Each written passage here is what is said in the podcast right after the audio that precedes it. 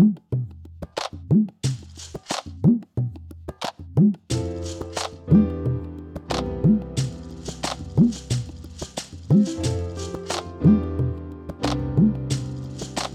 うきと和樹のありのままラジオ。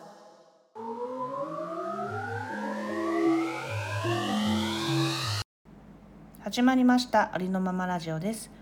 このラジオはヨガ講師ゆうきとウェブデザイナー和樹の2人が自分らしくありのままになることを目指して語るおしゃべり瞑想番組です、はい。今日もよろしくお願いします。お願いします。元気ですか？ちょっとね絶賛私風邪気味なのでちょっといつもよりも声がガラついてるかもしれないんですけど。なんと。元気じゃない。元気じゃない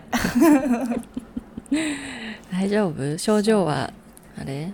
なんかね別に熱とかがあるわけじゃなくて本当になんか空咳というかだから、まあねちょっと季節の変わり目というか、まあ、急に寒くなったりとかしたからうーんそだね。れでなのかなとは思ってるんだけど、うん。まあ、ちょっと聞いてる人聞きづらかったらすいませんっていう感じで。元気ですか？和樹さん。あはい私はもうあーでもそうね。やっぱ、この季節の変わり目は喉の不調は出やすくはあるよね。ああね。そうね。うん。元気でなんではあるんですけどなんとなく喉がもやっとするみたいなのはわかります。うん。もうさすがにエアコンつけ使ってるからうん。部屋の湿度が下がってるんだよね。だからちゃんと加湿器つけてね。潤しておかないとちょっと。はい。ね菌が広がりやすいので、ね。皆さんもね気をつけてはい。健康第一ですから。気をつけましょう お互いに。そんなことをラジオで言ったことないけど。健康第一。健康第一です。いやほんとそう。あとはなんか前和樹に、うん。あのーす勧められたっていうかよ読んだことあるからなんともやれだけどうん。今なんか LINE 漫画で「うん。あのーナナ」っていう漫画がはい123話まで無料だから、はい。今読んでる絶賛読んでるみたいな話を和樹に聞いてうん。で私も LINE 開くたびになんか広告出てきてたからさ うん。気になってはいたんだけど読もうと思って。うんうん。もう読んだのね。毎日、そう。8時10時12時2時になってはすぐ読んでみたいな 状態で。ああの0円パスがねあのその時間に付与されるから。が配られる時間帯、わかるわかる。あれ読むやつない時はさ6枚ずっとあの持ちっぱなしなんだけどさ7とかそういうの始まるとさすぐゼロになるからね。早く早く次のってなるから。そうそうそう。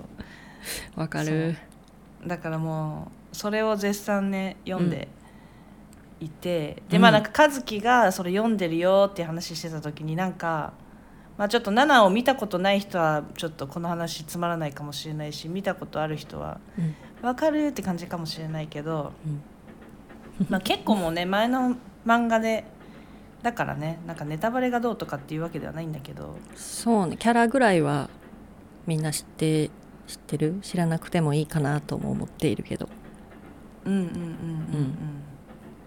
なんか和樹がうん。その、好きなタイプが変わったみたいに言ってたじゃん。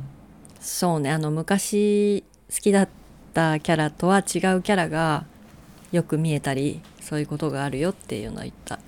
ね。うん。うん。それをねちょっとえどんなもんだろうって思って私はうんうんワクワクして見方が変わるみたいな話だったから見たんだけど。どうだった？あのねうん。全然変わんなかった。え？一個も変わらない感想が。マジ？え信じられないんだけマどジ？信じられない。無理無理無理相変わらず信推し。えー、相変わらず信推しだし。ありえないんだけど。匠が押されなんかああの和樹の中で匠が良くなったっていうのもうん。みたいな感じ。えー、ちょっとでも本まあ、当に、別に元から匠嫌だっていう感じは別にそんななかったんだけど別に嫌な人いや違う違う。はそんなあのいや匠がかっこいいっていうのはあの分かりやすいから私言ったけどそれ以上に言いたかったあの時言いたかったのはあのノブがなしだよねっていうことだよ マジ？ノブありありのありなんだけど。いやいやいやいや。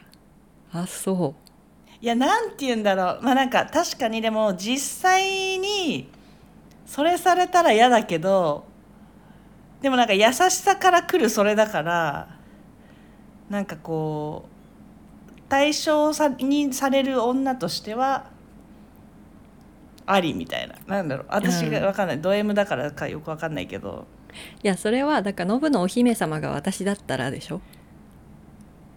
そうだね。そうそうそうそう。でもほらおひおえ姫様は。そういう目線で見ない？漫画。えー見るけど見るよ。基本見るけどでも元お姫様に対してそれかいっていうことがいろいろあるからさ元お姫様っていうのはそのハチに対してってことだよね、うん。え？ハチもそうだし。どこ？えー。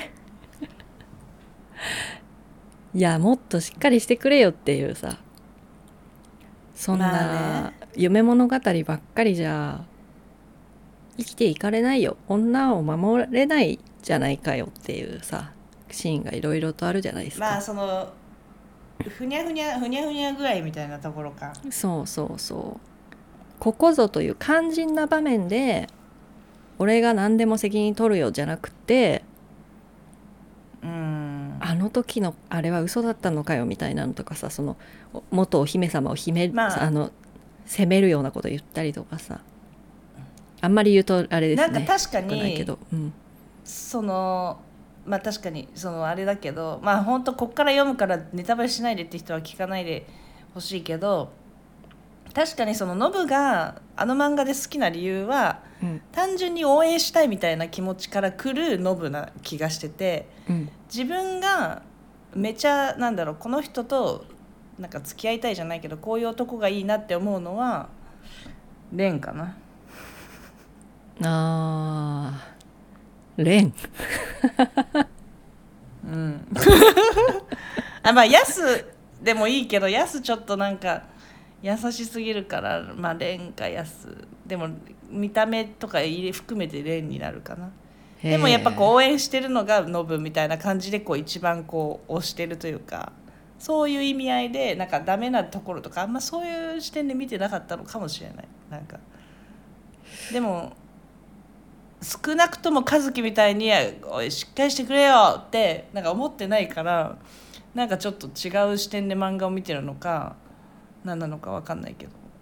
いやなんか夢物語だったのよ。私もさ読んでた時はさ中小中学生とかだったからあんまりこう、うんうんうん。起きること起きることなんか大人の世界の話みたいな感じでふわっとしてたんだけど今読むと、こうなんかありえるしそういう事件うん。残酷なこととかもあるよねって思っうん。てそれが自分とか、うんうんうんうん自分の身近な友達に起きた時に、その相手の男の人がそういう態度だったらちょっとなめんじゃねえって思うなっていうえーでもその態度だったらなめんじゃねえを言うのであれば庄司と匠もそうなんだけど私の中で。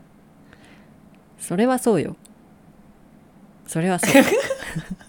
庄司なんかもうどっちかって言ったらそ ね。ずっとダメよ。昔から庄司はダメだけど匠は匠はダメなんだけどダメなりダメの上でまあなノブよりはしっかりしてたなっていうところ。いやなんかまあしっかりさはそうなんだけど まあなんか最終的に存在となんかこう女目線として許せるか許せないかって言ったら私はうん。大丈夫な人もいるし大丈夫じゃない人もいると思うから私は大丈夫じゃない人だなっていう、あーまあ。そのなんか男らしいとこは認めますけど、うんっていう。なんかやっぱねいざとなったら頼りになるししっかりしてるしなんか結局ちゃちゃんと大事にしてくれてるっていうのは分かるんだけど。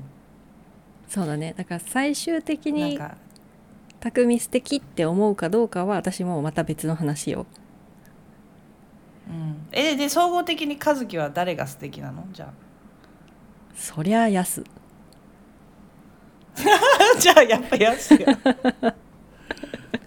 やっぱ やす結局。昔も今もやすいや昔はしんちゃんとかも好きだったけど顔がいいから。あしんちゃん？え、マジ？うん。しんちゃん一番好きじゃない？あの男としてっていうのじゃなくてね。なんあか、まあそうね。昔そう。可愛らしい。キャーかっこいいみたいな可愛いみたいなのはしんちゃんだとかやすとかだあったけど。ね、そうそう。うん今総合で見て選ぶならそりゃやっぱやすだよね。大体大人の女性はやすを選ぶだろうよ。うーん。ノブなの？ノブなのね？じゃあ。そうね。推しはノブだね。いやーびっくり。私の 別の友達は完全に私が言ってることを分かってあのノブが本当にないって 匠の方がかっこいいってええ言ってたよ、そうなんだ。うん、だからみんなそうなるかと思ったのに。違った。えー、わかんない。なんでだろう？わかんな ちょっと7について話しすぎか？いそうだね。ちょっとここはノブについてはちょっともうちょっと掘り下げられそうだからうん。まあまたマラウジオで話すかどうかっていうのは別としてまた後日だね。あのまあみんなあの7を読んで集合ってことで。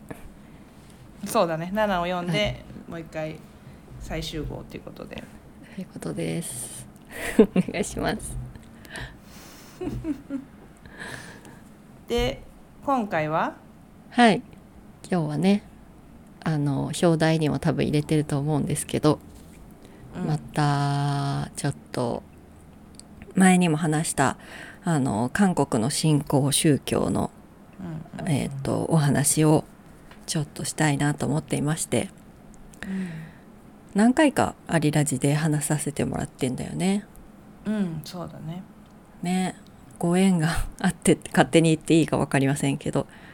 あの、うんうんうん。ちょっと、そう私私たちにとって大事なトピックの一つになっているこの「摂理」っていう団体の話なんですけど、あのネットフリックスのドラマあドラマじゃないやドキュメンタリーで「えーっと全ては神のために」っていうドキュメンタリーが、えー2023年の4月頃に出ていてそれを見た感想を前ねその4月ぐらいにラジオでお話ししたんだよ半年ね。前ぐらいだね。うん。ねもう結構時間経ってますけど、うん。それを見てくれたあそれ聞いてくれたえっとその「摂理」っていう団体に実際入っている今現役でそこに席を置いていらっしゃる方から実はメールをいただいていまして。うんうん。その方とちょっとやり取りをしたのでそれについて今日はお話ししたいなと思っています。うんはい。はい、ちょっとあまりにもこうなんだろうすごく大切なトピックというかうん、なんか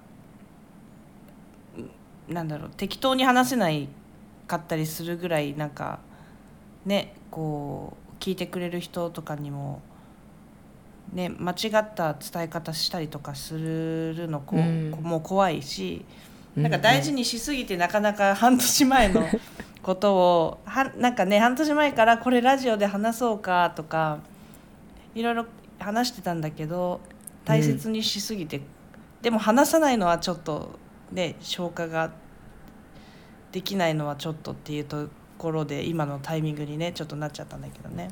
そうなんですよあのコメントね本当はいただいたらすぐ紹介したいんだけどね。まあ、うんうん今日11月。でもねメールいただいたのはね9月ですね。9月の頭くらいにそうそういただいててううんんうんうん。そっからまあ2ヶ月ちょっと経ってやっと今取れてるんですけど。はい。はい。まああの全文あの読むとねやり取りしていてちょっと全部は読めないのであの、うんまあ、かいつまんでご紹介できればなと思うんですが。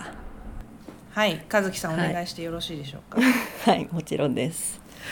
では、ご紹介させていただきます。あの、はい。えーっとですねこれお便りくれた方のお名前ちょっと出していいかあの確証がないのであの A さんとお呼びしようかなと思います、は A さんからはい。はい。お便りいただきました。ありがとうございます。はい。ありがとうございます。はい。あのーまあ我々が出したラジオの会がえっ、とその摂理っていう団体が団体というかあれだね。それの教祖みたいな一番上の人代表の人があの性犯罪を犯していてそれをまあ団体の人たちは知らずに信仰してたりとか、まあ、知ってるのにそれを擁護していたりとかっていうようなあの告発の内容のドキュメンタリーだったので、えー、と団体の中にいる人からしたらそれは嘘だっていうような目線なんですよね当然ながら。うんうんそんなネトフリの番組なんか嘘だっていうように思っていらっしゃると思うんですよ。うんなんでまあそういう最初いただいたメールはそのラジオの内容私たちが話していることに対してあのそのネトフリのドキュメンタリーの内容は本当じゃないですよっていうような目線のお便りだったんですね。うんその根拠として摂理の人が作った動画あの性的暴行が本当にあるのみたいなあの、まあ、FAQ じゃないけどなんかそれに対してこう摂理の中の方たちがあの語ってるような動画があるんですよね。これ私も知らなかったんですけど、うんうん。うん。それをぜひ見てくださいっていうご紹介だったりとかあと、まあ、摂理の側の人じゃなくって、えー、と取材しているなんていうの記者の方が書いた記事とかもうん。あの URL 貼っていただいててなんかその中立の方でもこういう風な記事を書いてる人もいますみたいな感じでその要は、えー、と教祖さんうん。あの牧師さん、うんが、えー、と無実なんじゃないかみたいな内容のね記事とかを紹介してくださっててでなんかそういうのをあのぜひ読んでネットフリックスの内容がそのまま真実だって受け取ってあの偏った見方で摂理を見るんじゃなくってそのメディアで報道されてることを鵜呑みにしないで真実に目を向けてくれませんか？みたいな感じの内容で、えっ、と最初にお便りをいただいております。うん。うん、はい。そうでこれね最初にそうこのメールをいただいた時すごい私すごいいろいろな感情になって。そうだよね。そう、うん。和樹が先にこのメール読んで「えメール来たよ」って私に連絡くれたんだけど、そうそうそう。びっくりしたしまず。うん、まさか本当にあのー摂理の中の方にまず聞かれてると思ってなかったし、まあでも名前出してるからね設理っていう名前を出してるから、そうだね。考えたらうん、そう考えれば。そりゃインターネット上に出してんだからそりゃ見られてもおかしくないんだけどさ。うんうんそうでもすごいびっくりしたしなんかそのご連絡をいただいたということも、なんか嬉しくもありでも、内容に対していろいろ思うところがあってすごくまあ一言で言えばすごく複雑な うそうとしか言えないみたいな、感情になったんですよね。うんでも私もまあその気持ちありつつ、なんかすごいそのメールのななんかなんだろうメールの書き方というかが、なんかすごい攻撃チックな感じはしなかったの。なんかもちろんね、あのラジオってさこっちが言いたいことをさこう言って向こうは聞くだけだから、それにこう返答とかできるわけでもなく絶対こう私たちがこうラジオで発信してることに対して悶々とする人とかも絶対にいると思うんだけどそれをこう感情的になんかメールでバッて言ってきたっていうよりかはなんかこうちゃんと考えを整理してなんかこう説明してくれるなんかこっちもこう見て感情的にそこに感情的に来てたらそこに感情的に返してしまいそうだけどなんかそんな感じのメールの書き方じゃなかったからなんか素直になんかこう中立で読めたというかあるなんそうなんだよ、ね、中立っていうか。そうそう、うん、すごくなんかこうすごい上から目線かもしれないけど話が通じるって言ったら言い方があれだけどなんかこう対等に話せそうな方なんだなっていう印象を、まあ、メールでは私は受けたかな。うんわかるわかる。すごくあの丁寧だしなんか、うん、うんちゃんとなんだろう社会で生きていらっしゃる真面目なあの方っていういう印象を受ける丁寧な文章だよね。うんそうそうそう、うん。で和樹が連絡してくれたんだよね。ご返返信してくれたんだよねそれに対して。そうなの。私がこれはあの普段そのえっ、ー、とお便りいただいてもご紹介するまであのご返信ができてなかったりとかするあのことも多いんですけど、えーとこのメールは私がどうしてもちょっと返信したいって言ってあの返事書かせてもらってで結城にこれ送っていいみたいな感じでチェックもしてもらいつつ あの返事を書きました。それもちょっと軽くまとめどんなことを言ったかっていうとあの、まあ、まずそのこういうふうにあのメールでご意見をいただいたことがあの嬉しかったのでそのなんだろう別にそうやって意見を送らないであの摂理の中で例えばこんなやつらがいたんだよって言ってこう何て言うの？変な風に言うダメなものとしてね見ることもできたかもしれないけどそうじゃなくって、その直接メールを送ってくれてなんか歩み寄ってくれてありがとうございますっていうことをまずお伝えして、この歩み寄ってくれたっていう言葉は多分ね勇気から出たキーワードだった気がするんだけど確か。あそうだっけ？なんかそんな気がする。なんかメールをくれたこと自体がそう。なんか歩み寄ってくれているよねっていうのを、あの勇気が言ってて確かにと思ったの私も。そう。なんでそれをあのそのことをありがとうございますっていうことをまず言ってその代表のその牧師さんのあの罪があの本当か嘘かっていうようなところに話題の焦点を当ててもそれはあのなんか裁判所とかさ裁判官とかが判断することであって判決下す権利もない私とかがあのああでこうでとかって考えてもしょうがないからさ。それを議論するつもりはなくってそのそういう有罪無罪とは関係なく、えっと、ラジオでその番組に対して話したような内容の考えを私は持っててそこはその有罪であっても無罪であっても変わらないんですっていうことをお伝えまずしました。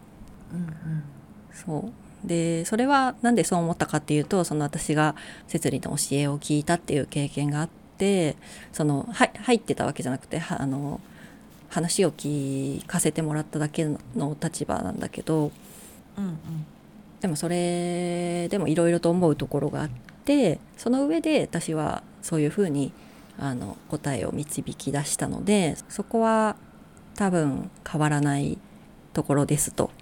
うんでそのお便りくれた A さんがね A さんはあの同じ摂理っていう組織に関わっててでも私とは違う考えを持っていてそこはもうなどうしようもない思想の違いだからどうしようもないけどでも違いがあるよねっていうことを分かってでお互いを認め合うことしかできない。んじゃないかなと思ったのでそういうふうにうんうん。あの書きました。うんうんうん。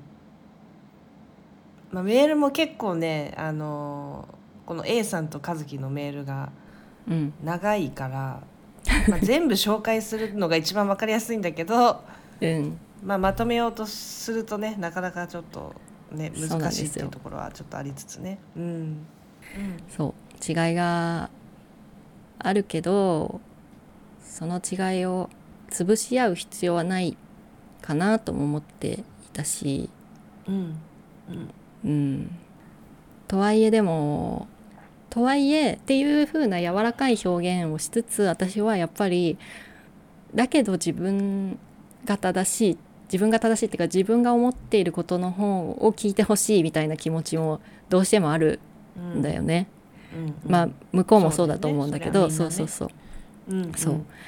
だからそこはちょっとどうしても少しでも書きたくってそのそのねドキュメンタリーの内容が本当じゃないっていうことを信じてくださいみたいな風なメールをもらってそれに対して、うんうんいやいや私としてはそのドキュメンタリーの内容が本当かもしれないっていうことを、見方をじゃああなたはできますかっていう逆にね。うんうんうんまあねそのそうそうドキュメンタリーの内容が実は真実だったとしたらどうかっていう見方をできる人が摂理の中にどれぐらいいると思いますかっていうことをどうしてもここは書きたくて ちょっと最後に書いたんですよ。うんうんうんそんな感じでご返信をしました。ちょっと説明長くなっちゃって、はいはいはいすいません。はい。いえいえでそれに対してねなんかどんな返信が来るかなと思ってすごくドキドキしてました。なんかどうも、うん。どう思ったかなって怒らせちゃったかもしれないしって思っていたらうん。それに対して来た返信がどうしようかなこれ。読もうかな。そうだね。まあ読んだ方がわかるかもね。そうだね。うん。読みます。はいえー丁寧なお返事ありがとうございます。お返事をいただけることは全く期待していなかったので身に余る思いです。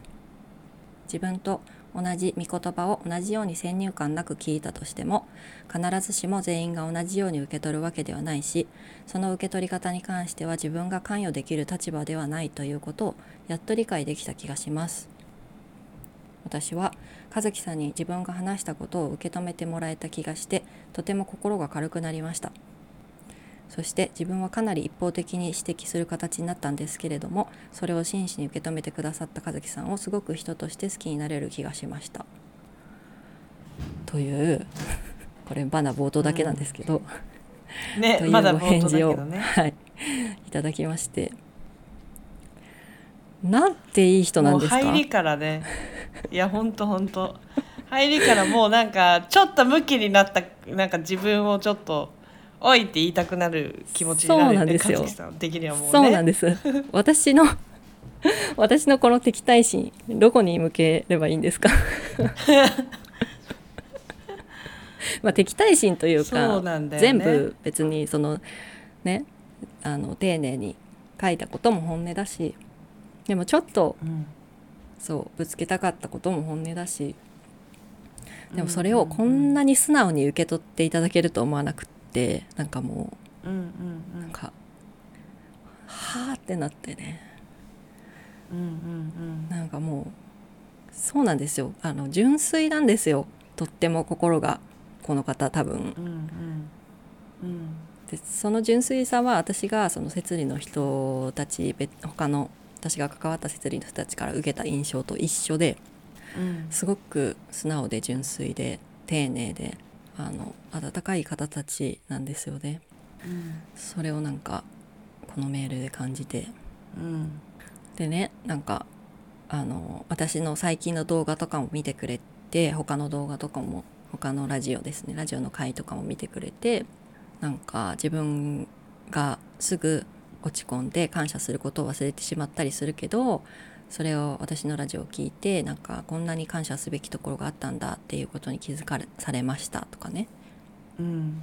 でついつい現実のネガティブネガティブなことに目を向けてしまうけれどそれと同じように、えー私たちはお互いの違いにばかり目を向けすぎたのかもしれませんと。考えてみれば私も和樹さんも同じ時時代を生きていてなんとなく満たされない思いがあってそんな中で御言葉に出会って神様の愛を知って感動して今も愛を追求しながら生きている。私たちはむしろ普通の人よりも共通点が多いのかもしれません。っていうふうに書いてくれていて。うんもうその通り。ね。もう愛のある返事すぎて。そうなんですよ。ふわーってなったよね読んだ時。そうそうなんですよ。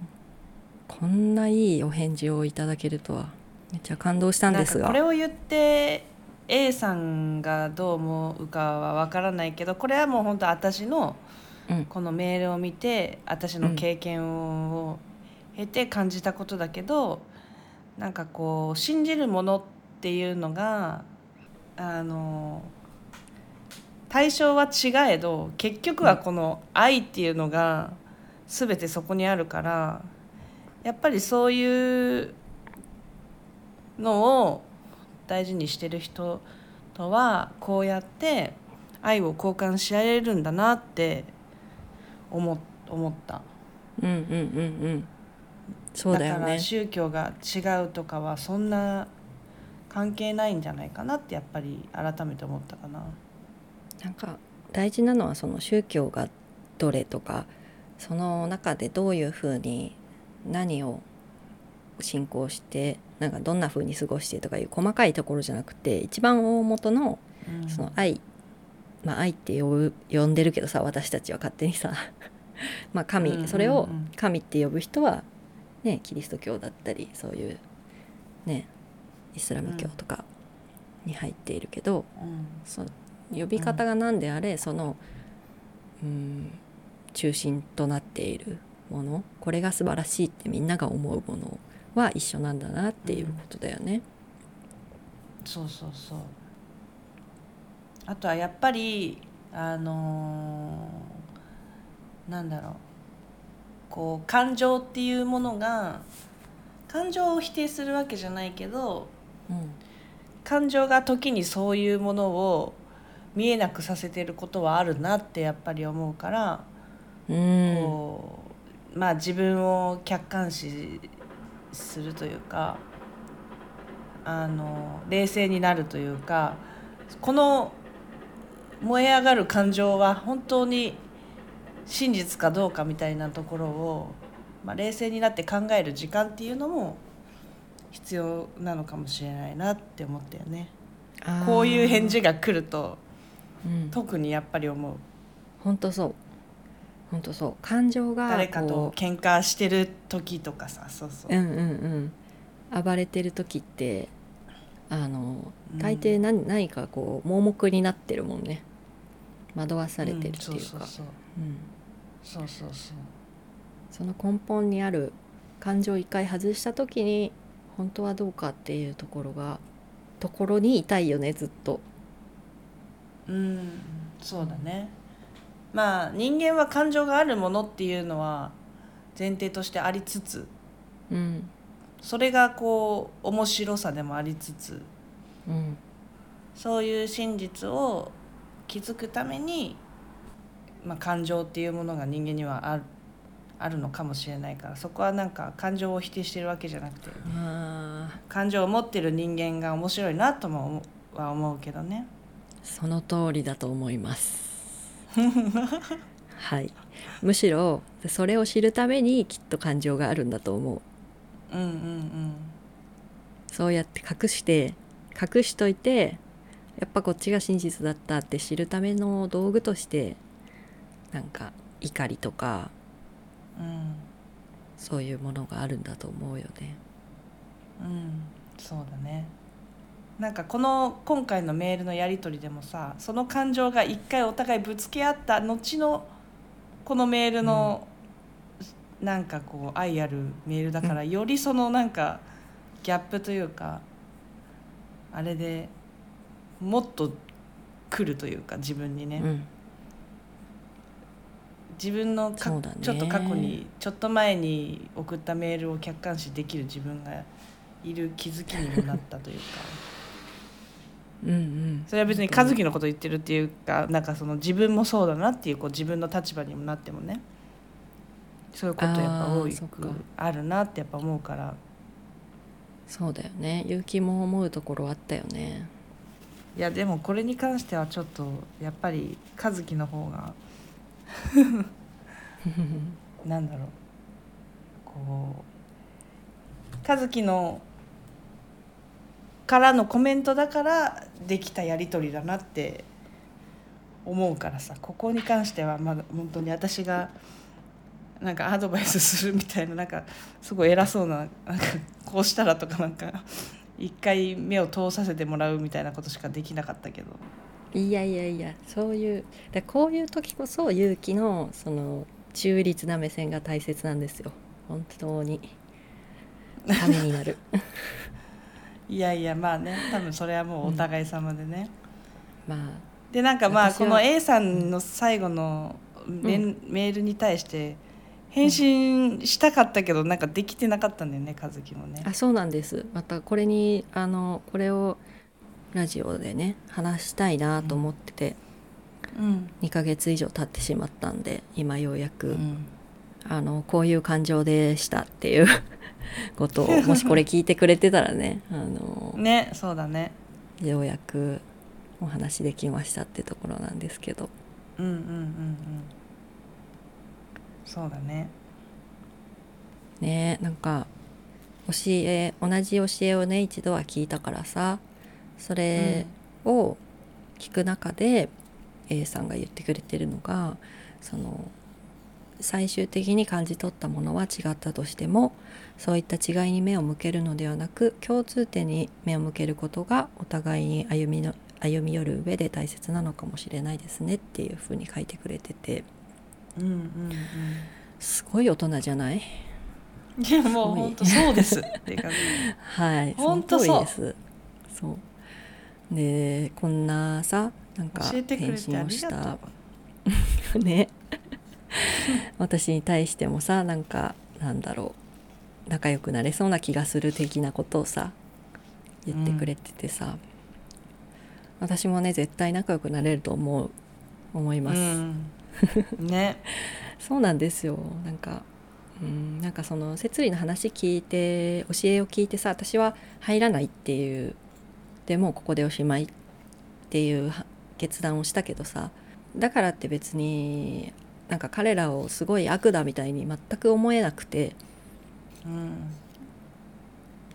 その私が結城とこのラジオで話しているようなこととかねいろんな普遍的な宇宙とか愛とかそういうテーマともなんか共通するようなうん。なんか部分をその摂理の人たちってみんな感じててでそれについて彼らなりに一生懸命考えたからこそ今ここにいる今その摂理の中にいるっていう感じなんだろうなっていうのをすごく思った感じてたの。うんうんうんそうだから、そうだからこそ一概にその出た方がいいよなんて言えないしそんな犯罪組織でみたいなことも言えないなって思っていてだからこそその複雑で、まあ、何回も 何回もラジオでねこの話をしたりしちゃうしうん。しちゃうんですよ。その。うんうんうん、なんか結城がさそのネットフリのドキュメンタリーの話した時になんかうんうん。それでもやっぱり自分の家族だったら説得すると思うわってその出るようにうん。説得すると思うっていうふうに確か言ってて。うんそれは本当にもっともなんだよね。その通りでうん絶対切実にそう思うだろうなって思うんだけどでもそれそれもめちゃくちゃわかるしでもそれをこう軽々しくそれも言えない重みがある、その皆さんそういうそれぞれの人生の重みをがあってそこにいるっていうのを改めて思い出した。うんうんうん。そうだよね、うん、そう。でも本当になんかこういうお便りをいただけて互いの歩みよりあの交流がうん。あったことがとても嬉しかったうん。ので、あの今回こういうまとめ方を、はい。はい、させていただきました。はいご紹介しましたはい、お便りありがとうございました。ありがとうございましたはい、というところで終わりますか。はいそうですね はい。えーありのままラジオでは視聴者の皆さんからのお便りを募集しています。コメント、メールをお待ちしております。メールアドレスはありのままラジオアットマーク gmail.com です。インスタとツイッターもやってますのでそちらもぜひチェックしてください。はいそれではありのままラジオ和樹とゆうきでしたありがとうございましたありがとうございました。